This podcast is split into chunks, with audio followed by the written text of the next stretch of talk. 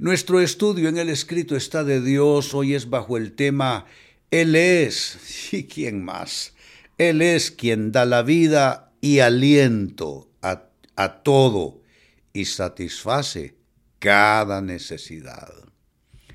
Pedro, uno de los apóstoles, dijo una, hizo una declaración que se vuelve soporte para todos los creyentes. ¿A quién iremos si solo tú tienes palabras de vida eterna. Oh, yo recuerdo cuando jovencitos cantando esto. ¿A quién iré? Oh, ¿a quién iré? ¿A quién iré sino a Jesús? Él me salvó, mi alma transformó. ¿A quién iré sino a Jesús? Él es quien da la vida y aliento a todo y satisface cada necesidad. ¿Cuál es tu necesidad en esta noche, amado hermano, amada hermana? Él tiene la respuesta. No se agota la provisión del cielo porque en el cielo no hay, en el cielo no hay crisis, en el cielo no hay inflación, en el cielo no hay no hay pobreza, no hay ruina de las preciosas y abundantes riquezas en gloria de Cristo Jesús, de ahí recibimos nuestro sustento. Se lee en el libro de Hechos, capítulo 17 y verso 25. Y las manos humanas no pueden servirlo, porque Él no tiene ninguna necesidad. Saben, para nosotros servir a Dios es un privilegio. Él no necesita de mí. Él podría usar una piedra, él podría poner, ya lo hizo, puso a hablar un mulo, una bestia de carga, él puede usar lo que él quiera. Él ciertamente no nos necesita, pero nos da el privilegio de tener comunión con Él y de interactuar con Él en ese ámbito del Espíritu de Dios. Él no tiene necesidad. Pero sigo leyendo y ese es nuestro tema. Él es quien da vida y aliento a todo y satisface cada necesidad. Dice, Él es, Él es, Él es. ¿Quién es Él? Él es Jesús, hermano y hermana. No nos perdamos no pongamos en nuestra boca otro nombre que no sea el nombre de Jesús. Es el nombre, único nombre bajo el cielo dado a los hombres en que podemos ser salvos. Es el nombre de Jesús ante el cual se dobla rodilla de todo lo que esté en el cielo, en la tierra y debajo de la tierra, y toda lengua confiese que Jesucristo es el Señor. ¿Qué es Jesús? ¿Quién es Jesús para nosotros? de lo mucho que se puede y debe decir, les comparto lo siguiente. Jesús número uno es nuestro Salvador. Él no vino de paseo a esta tierra, Él no vino a dejar mensajes filosóficos, Él no vino a dejar mensajes sociales, políticos o espirituales, Él es nuestro Salvador.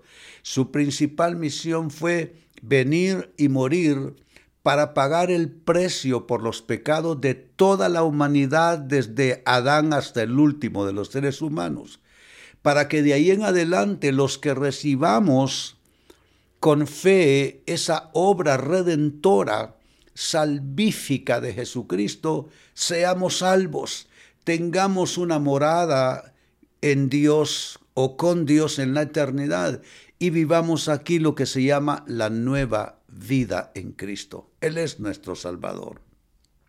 Jesús además es nuestro sanador, dice el profeta Isaías, y lo repitió Pedro ¿eh? en una de sus cartas. O sea que no es una expresión del Antiguo Testamento, sino se repite en el Nuevo Testamento.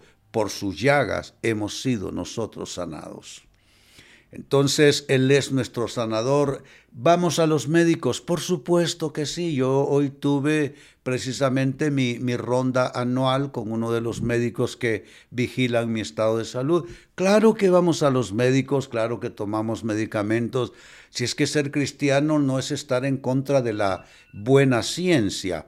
No, uh, lo, que, lo, que, lo que sucede es que, aparte de eso que hacemos en lo natural, espiritualmente nosotros reconocemos que hay una medicina que no se compra y, no se vende, sino que es gratuita para todos, que es la unción de sanidad que corre desde las llagas de Jesucristo.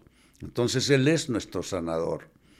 También Él es nuestro protector. En mis oraciones siempre yo digo esto, tú eres mi protector, porque yo siento en mi espíritu, amados hermanos, que si Él es mi protector, entonces Él me pone eh, la comida en la mesa. Si Él es mi protector, Él me guarda en un viaje. Si Él es mi protector, Él, él guarda todas mis actividades de vida, Él protege mi familia.